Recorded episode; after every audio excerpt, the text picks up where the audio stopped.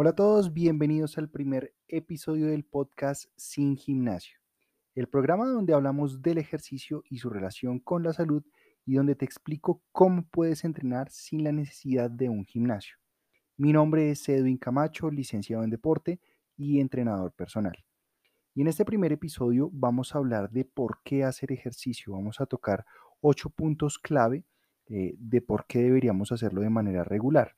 La mayoría de personas eh, piensa que uno realiza ejercicio, las personas realizan ejercicio con fines netamente estéticos por bajar de peso, que evidentemente también pues eh, está dentro de los objetivos principales, pero va un poco más allá. El objetivo es ganar salud. Y vamos a ver estos ocho puntos que son súper fundamentales para mejorar nuestra calidad de vida. Bueno, y arrancamos con el número uno, que es la mejora en el rendimiento mental. Cada vez que nosotros realizamos ejercicio físico, aumenta la oxigenación de todo nuestro cuerpo. Se oxigena nuestro cerebro, nuestros pulmones, nuestro corazón, todos nuestros músculos y también hay una activación un poco mayor de nuestro sistema nervioso central. Cuando se activa este sistema nervioso central, se secretan algunas hormonas de la felicidad, que de pronto ya las hemos escuchado con anterioridad, como la serotonina y la dopamina. Esas se encargan de que nosotros nos sintamos un poquito más a gusto eh, en todas nuestras actividades y pues mejoremos también toda nuestra parte mental. Dentro de nuestro cerebro nosotros tenemos una pequeña parte que se denomina el hipocampo. Este hipocampo es estimulado por el ejercicio y este hipocampo, su función principal es la memoria, es estimular la memoria, eh, favorecer el aprendizaje. Y nosotros con el ejercicio, como cada vez que nosotros nos movemos aumentamos la oxigenación, podemos estar mejorando el funcionamiento de este mismo hipocampo. Además, el ejercicio también previene las enfermedades neurodegenerativas, porque cada vez que nosotros ponemos en acción nuestros músculos, se va activando cada vez más nuestro, nuestro sistema eh, nervioso central principalmente nuestro cerebro, inclusive se puede estar tratando eh, en enfermedades como el Alzheimer y el Parkinson, además de que también es una prevención buenísima para este tipo de enfermedades. El segundo eh, punto que vamos a tocar de por qué deberíamos hacer ejercicio es que regula nuestro azúcar en sangre. Cuando hacemos ejercicio se moviliza la energía hacia nuestros músculos. Esta energía se denomina la glucosa, lo que se conoce comúnmente como el azúcar en sangre. Y esta glucosa va a alimentar a este, es el combustible directamente de nuestros músculos para poder hacernos empujar, correr, saltar, hacer una push-up, una sentadilla. Eh, y bueno, vamos a poner esa energía que está en reposo en funcionamiento. Ya sabemos que tener una glucosa elevada puede incrementar la posibilidad de tener diabetes, hipertensión e hígado graso. Y el ejercicio puede ayudar a que esta curva, estas elevaciones de glucosa sean un poquito más, eh, menos intensas, por decirlo así.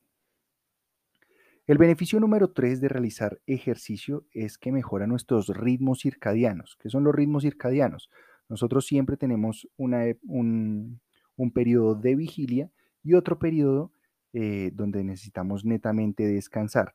Cuando hacemos ejercicio se aumenta la, la, secreción de la melatonina en las noches. Es decir, que vamos a poder descansar un poquito más eh, y mejor. No solo son las horas de sueño, sino también la calidad de las mismas. Eh, entonces, pues bueno, vamos a tener un descanso un poquito más reparador. El número cuatro eh, tenemos la mejora en la postura.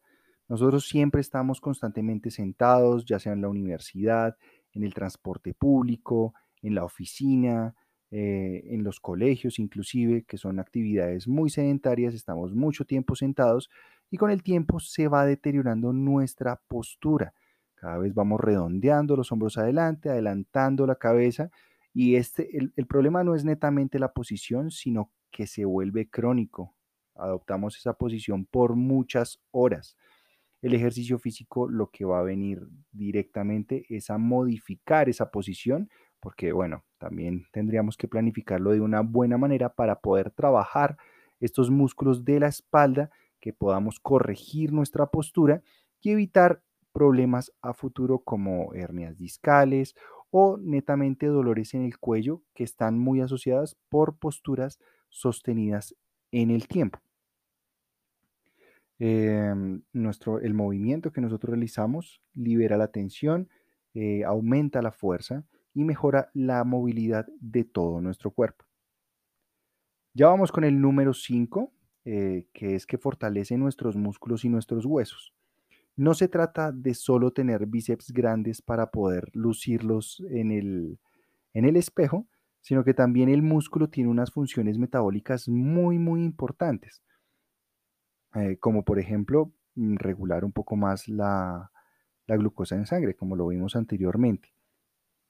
Si nosotros tenemos más fortalecido todo nuestro sistema locomotor, o sea, todos nuestros músculos, vamos a proteger más las articulaciones. Tradicionalmente, los dolores de rodilla, los dolores de espalda se debe a un debilitamiento crónico de nuestra masa muscular.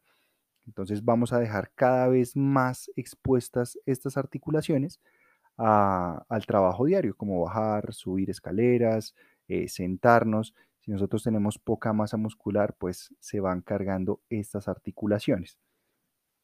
Aumenta la probabilidad, obviamente, de lesiones. Cada vez que también nosotros movilizamos nuestro cuerpo, hacemos principalmente ejercicios de fuerza, hay una mayor captación del calcio y este calcio es el mineral principal para prevenir la osteoporosis. Obviamente, cuando nosotros ejercemos un poco más de tensión, eh, de tensión en nuestros músculos, esta tensión mecánica se transfiere hacia los huesos, que hace que pues, sea más receptivo al calcio, por ejemplo. La número 6, mejora nuestro, nuestro tránsito intestinal.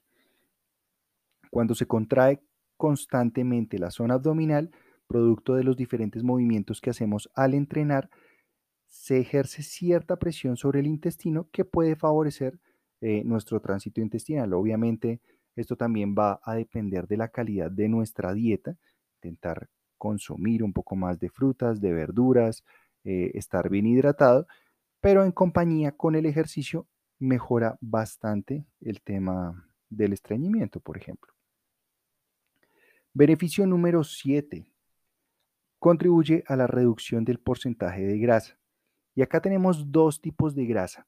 Siempre asociamos solo la grasa al de los rollitos, al de los gorditos de la zona abdominal, los de las piernas o el del cuello, pero este vendría a ser la menos peligrosa, esa es la que se denomina la grasa subcutánea, la que está debajo de la piel. Pero existe otro tipo de grasa que es muchísimo más peligrosa y está asociado a enfermedades cardiometabólicas. A esta se le conoce como la grasa visceral. Esta grasa visceral es la que se acumula alrededor de los órganos, alrededor del páncreas, del hígado, del corazón y ejerce, eh, mm, e, empieza como a dificultar el movimiento y la función de cada uno de los sistemas y por ello es que pues enfermamos de manera prematura. Cuando realizamos ejercicio, estos depósitos de grasa son más fáciles de que los pongamos en funcionamiento y eh, pues reduzcamos la probabilidad de tener, por ejemplo, un hígado graso. Y vamos con la última, eh, con la número 8, que es una mejora estética, la que, la que todos queremos, ¿no? La que, con la que todos soñamos. Y es que obviamente producto de realizar ejercicio de manera recurrente y regular, eh, pues va a dar como producto que tengamos un poquito más de músculo o mejorar la calidad del músculo que ya tenemos. Vamos a tener mayor vitalidad y vamos a reducir nuestro porcentaje de grasa. Obviamente tenemos que tener claro que esto por sí solo no lo hace solo el ejercicio. Es un compendio de diferentes hábitos como los nutricionales, como el descanso, como la gestión del estrés eh, y también el ejercicio. Es una herramienta más para mejorar nuestra calidad de vida. Y bueno, acá te compartí ocho razones para mejorar, ocho razones para realizar ejercicio físico que pueden mejorar nuestra calidad de vida. Y no necesitamos netamente eh, ejercicios dos horas diarias eh, o acceder a un gimnasio podemos realizar sesiones cortas y sin gimnasio, solo aprendiendo a movilizar nuestro cuerpo, que créeme que es netamente complejo si no piensa en los gimnastas. Sé que son ejercicios muy, muy demandantes que no tienen ningún tipo de equipamiento. Obviamente tendremos que empezar de manera progresiva. Y bueno, y tienes que ver que eh, el tiempo que le dedicas al ejercicio es un tiempo que te dedicas a ti mismo, a tu bienestar, a tu vida, a tu calidad de vida, a tu vitalidad. No es tanto el número de años que nosotros podamos llegar a tener, sino la calidad de los mismos. Y bueno, de esta manera finalizamos nuestro episodio número uno del podcast Sin Gimnasio. Recuerda, mi nombre es Edwin Camacho y nos vemos en el siguiente episodio.